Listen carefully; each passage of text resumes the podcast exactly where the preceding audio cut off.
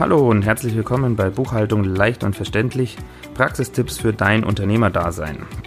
Ja, ich freue mich, dass du bei der ersten Folge dieses Podcasts mit dabei bist. Und heute soll es um das Thema Trennungsprinzip in der Finanzbuchführung gehen und wieso du damit bares Geld sparen kannst.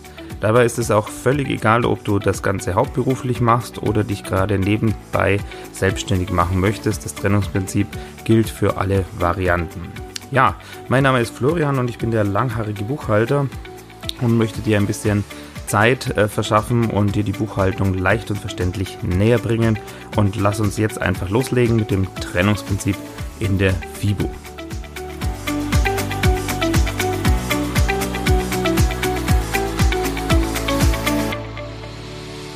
Ja, lass uns also loslegen mit dem Trennungsprinzip in der Finanzbuchführung und was es damit auf sich hat. Viele Existenzgründer fragen sich immer wieder, ob sie für ihre Existenzgründung ein eigenes Bankkonto eröffnen sollten und meine Empfehlung lautet dahin ganz klar ja. Und das ist eben mit der, mit dem Trennungsprinzip gemeint, ähm, dass man, wenn man Unternehmer ist, möglichst äh, seine privaten Transaktionen von den geschäftlichen Transaktionen mittels unterschiedlicher Bankkonten trennt.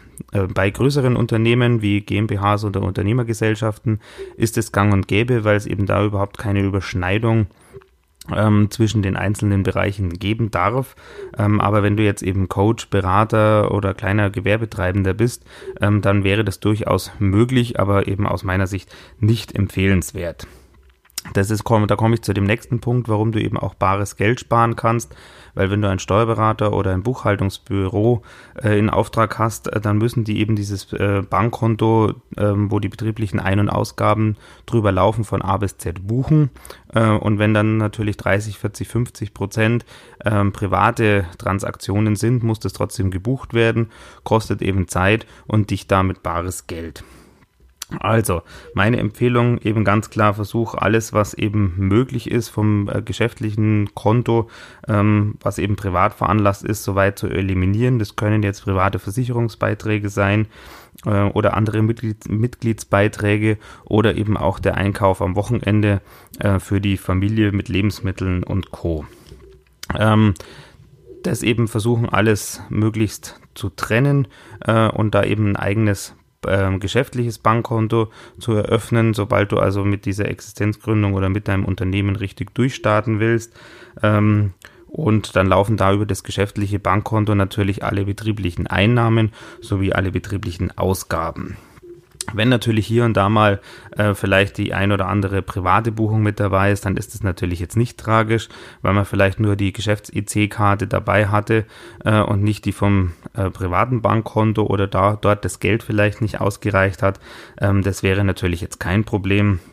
Aber versuche eben so gut es geht hier wirklich eine Trennung, eine klare Linie zwischen privat und geschäftlichem Bereich ähm, ja, zu finden.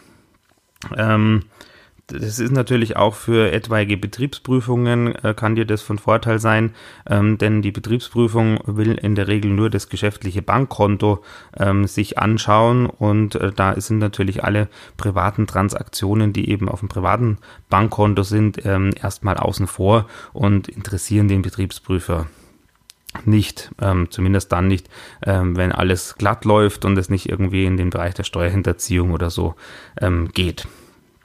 Genau.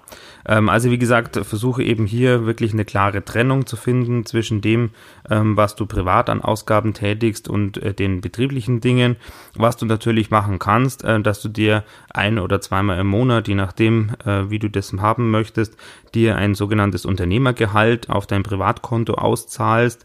Hat jetzt nichts mit einer Lohnabrechnung oder mit einem Gehalt in dem Sinne zu tun, sondern es ist einfach, stellt einfach auf dem betrieblichen Bankkonto eine Entnahme dar äh, und kommt dann eben auf dein privates Bankkonto. Aber dann hast du eben mit diesem Geld dort äh, die Möglichkeit, deine privaten Ausgaben äh, und Lebenshaltungskosten und so weiter zu decken. Genau, also wie gesagt, das sehe ich immer wieder, ähm, dass wir äh, hier Buchhaltungen machen, äh, wo also sehr, sehr viel private äh, Dinge mit drin sind und das lässt sich natürlich eliminieren, indem man das eben klar trennt.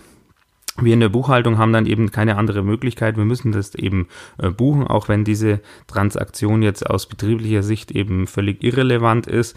Ähm, aber ich habe natürlich ein Bankkonto, wo der Banksaldo stimmen muss und äh, ja, damit muss ich dann natürlich auch diese Transaktion buchen, ähm, auch wenn sie eben auch dann entsprechend äh, kontenrahmentechnisch oder buchhalterisch auf einem Privatkonto landet. Genau. Also, das soll es äh, jetzt kurz in aller Kürze erstmal gewesen sein für diesen ersten Podcast.